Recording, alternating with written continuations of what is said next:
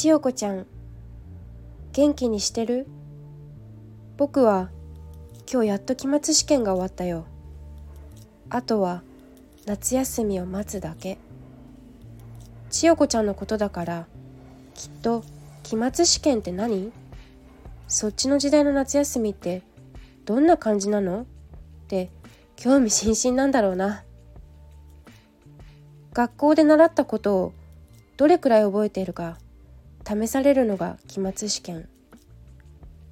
今回の範囲が江戸時代までだったから秋からは千代子ちゃんの時代のことも勉強するはずだよ。夏休みは1ヶ月くらいで宿題も多いし部活動もあったりで結構忙しいかな。友達と遊ぶのは超楽しいんだけどね。っていうか僕の名前の読み方わからないって今更すぎるでしょ。トキトって読むんだよ。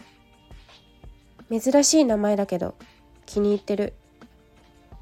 僕は受験生だから希望の高校に行けるように勉強しないとだけど千代子ちゃんとの手紙が息抜きになってて本当に助かってる。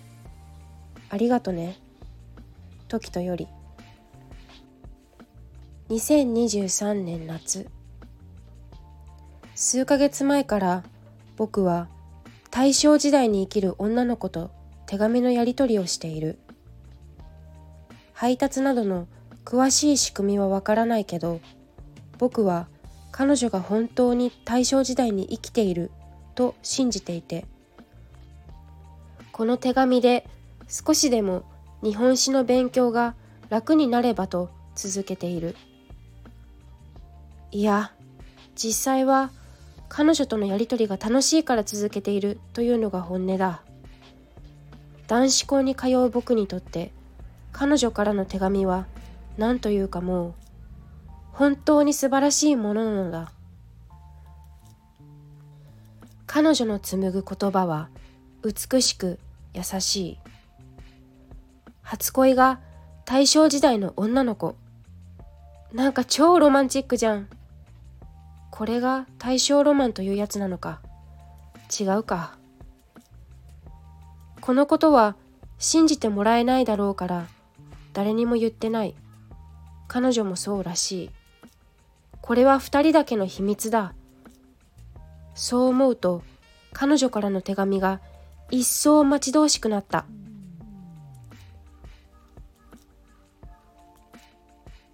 時とくんお手紙ありがとう。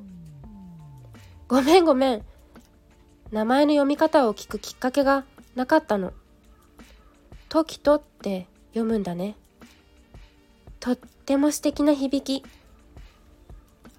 期末試験のことも、夏休みのことも、私が気になること、全部わかってくれていて、嬉しい。夏休み、お勉強頑張ってね。私も時人くんからのお手紙を糧に毎日家事と弟たちのお世話頑張るよ。秋から学ぶこの時代のこと私も知りたいな。でも知ってしまったらこれからの人生楽しくないよね。頭の中でこれからのことそれから時人くんのいる時代のことを想像して楽しむね。今日ね、おしゃれして友達と銀座通りへ出かけてきたの。真っ赤な口紅を引いた綺麗なお姉さんがたくさんいて、私も何年かしたらあんな風になるんだって決めた。綺麗になって時とくんに会ってみたいななんて千代子より彼女が僕に手紙を出したきっかけについて聞いたことがある。ふと思い立って彼女は100年後の東京の街並みや文明のことについてあれこれ想像を膨らませ紙に書いてみたらしい。用があってその場を離れたら紙は消えていた。誰かが裏紙にでも使ったのかな？と彼女はあまり気にも留めずそのことはすっかり忘れていた。100年後の未来から返事が届くまでは。宛先も送り主も書かれていない紙が勉強机に置いてあった。開いてみたら「100年後」というタイトルが見え下にはなんだかよくわからないことが箇条書きで書かれていた。弟がふざけておいたのかと思ったが100年後という割にはすでに存在しているものも書かれておりかっこ勝手にお洋服を洗ってくれる機械ができているというのはきっと洗濯機のことだろう。心底わけがわからなかった。でも書いてあることが面白くて僕はその紙の裏に今存在するものしないものを答え合わせのように書いた。それがまたいつの間にか時を超えて大正時代まで届けられたというわけだ。千代子ちゃん。大人になった千代子ちゃん。綺麗なんだろうな。僕たちもあと5年経ったら大人だね。先のこと知りたくないって言うけどさ僕からの最初の手紙でこれから発明されるものとか大体分かっちゃったでしょ。長生きして洗濯機使ってみてよ。絶対感動するから。それよりさ千代子ちゃんがめちゃくちゃ長生きしたら小さい頃の僕に会えるのかな。同じ東京済みだし可能性はなくはないよね。僕も一目でいいから会いたいな。時とより一目でいいから会いたい。好きだから。最後の言葉は書かずに飲み込んだ。純粋に時代を超えた文通が面白くて僕に手紙を送ってくれる彼女にそんなことを突然伝えたらさすがに惹かれてしまう。手紙はいつも書いてからきっちり10日で彼女に届く。逆も同じ。だからいくらすぐに返事を書いても届くのには時間がかかる。手紙じゃなくて彼女にスマホを届けてくれたらいいのに。そしたら毎日やり取りができるし声も聞ける。画面越しに笑い合うことだってできるだろう。そういえば彼女はいろいろな機械の発明に納得していたけれどスマホについてだけは全く理解も想像もできないと言っていた。当たり前か。毎日使ってる僕ですらさっぱり仕組みがわからないのだから。時とくんお手紙ありがとう。確かに私もういろんなことしちゃったね。洗濯機使ってみたいしエアコンだっけ？そんなものがあったら家から出なくなっちゃいそう。未来にはこんなものができてるんだよって。みんなに言って自慢したいけど絶対信じてもらえないよね。なんだか悔しい。時とくんに会えるくらいまで絶対長生きするよ。約束。時とくんに会えたら伝えたいと思ってたことがあるんだけどもう今ここに書いてもいいかな。時とくん好きだよ。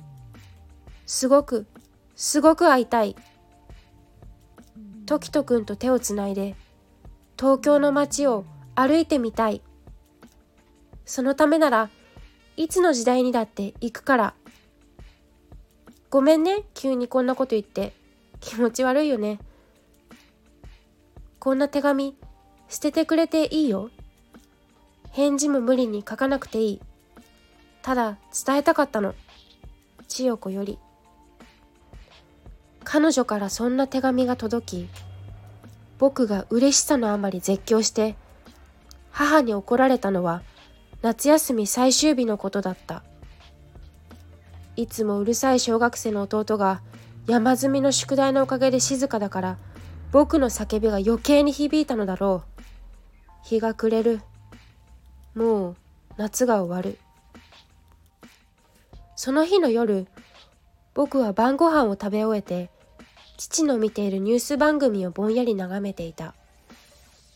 そろそろ部屋に戻って明日の準備でもしよう。そう思って立ち上がろうとした時アナウンサーの言葉を聞いて僕の頭は真っ白になった。関東大震災の日から明日で100年を迎えます。関東大震災。日本史が苦手な僕でも知っている。未曾有の大災害だ。慌ててスマホを取り出し関東大震災を検索する。1923年9月1日発生。死者およそ10万5千人。うち東京は7万人。大丈夫。まだ彼女が巻き込まれると決まったわけじゃない。そう信じようとすればするほど涙が止まらなくなった。今からでもどこか遠くに逃げるよう手紙を書こう。告白の返事なんて今はどうでもよかった。どうか奇跡が起きて1分1秒でも早くこの手紙が彼女のもとへ届きますように。届くまで10日もいらないでしょ。神様お願い。何でもするから。千代子ちゃんお願いがあります。今すぐできるだけ遠くに向かってください。大切な人たちを連れて。明日信じられないくらい大きな地震が東京を襲います。落ち着いたらまた手紙をください。いつまでも待ってます。時とより。時は過ぎ季節はすっかり冬になった。あれ以来彼女からは何の音沙汰もない。何度か僕から手紙を書いてみたがそれを彼女に送ることはもうできなくなっていた。窓の外の雪を眺めながら日本史の問題集を解く。関東大震災は1923年あの日以来この年号を忘れたことはない。でももう何の役にも立たない。なんでもっと早く気づけなかったんだろう。僕は何度も自分を責めた。中学を卒業し高校生になった。梅雨もようやく明けようとしているある雨の日。僕はクラスで親しくなった友人の家に遊びに行った。彼の家に着くと優しそうなおじいちゃんが出迎えてくれた。友達の時とくん時をかけるって書くんだよ。かっこいいよね。そう友人に紹介されお邪魔しますと会釈をすると時とくんようこそゆっくりしていってねと少し驚いたような顔でそう言われた。帰り際僕はおじいちゃんから一枚の紙を手渡された。家に帰るまで待ちきれずに道端で傘を差したままそれを開くとそこには見覚えのある僕がずっと待ち望んでいた字があった雨の音が遠のく僕の心は一瞬であの夏に戻っていた時とくん、あの時はお手紙ありがとう。私は震災から奇跡的に生き残って、今こうして長生きできています。震災にあって何週間か後に家のあった場所に行ってみたら、時とくんからの手紙が落ちていました。他のものは全部燃えてなくなっていたのに、火が消えてから届いたのかもしれません。私を助けようとしてくれてありがとう。時とくんの手紙を読んで涙が止まりませんでした。私はあんなに勝手に気持ちをぶつけたのに。すぐに返事を書いたのだけど、もうそちらの時代には届かないみたいでした。だから、息子が時人くんに巡り合ってくれる奇跡を信じてこの手紙を託しますそういえば洗濯機もエアコンもこの目で見ることができました洗濯機は私が誰よりも先に考えたと勝手に思ってるけどね。他にも時人くんの言ってたたくさんの機会で生活が豊かになりました。私は病気でもうすぐこの世を去ります。来月で80歳だからそれまでは頑張りたいんだけど。時人くん私たち未来のどこかで会えるよね。楽しみにしています。千代子より。涙が頬を伝った。あの人は違う。温かい涙だった。生きていた。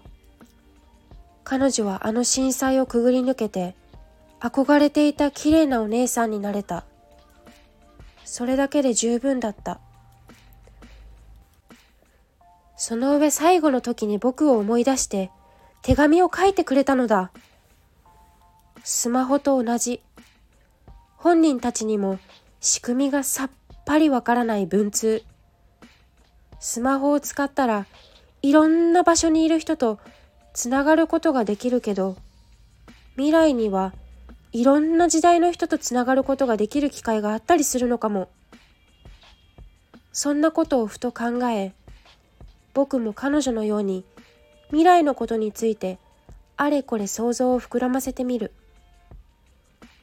僕も長生きしてお土産話いっぱい持っていくから待っててね千代子ちゃん。そう誓うと彼女が微笑んでくれたような気がした。空を見上げるといつの間にか雨は止んでいた。さあ今年も夏が始まる。僕は傘をたたみ大きな一歩を踏み出した。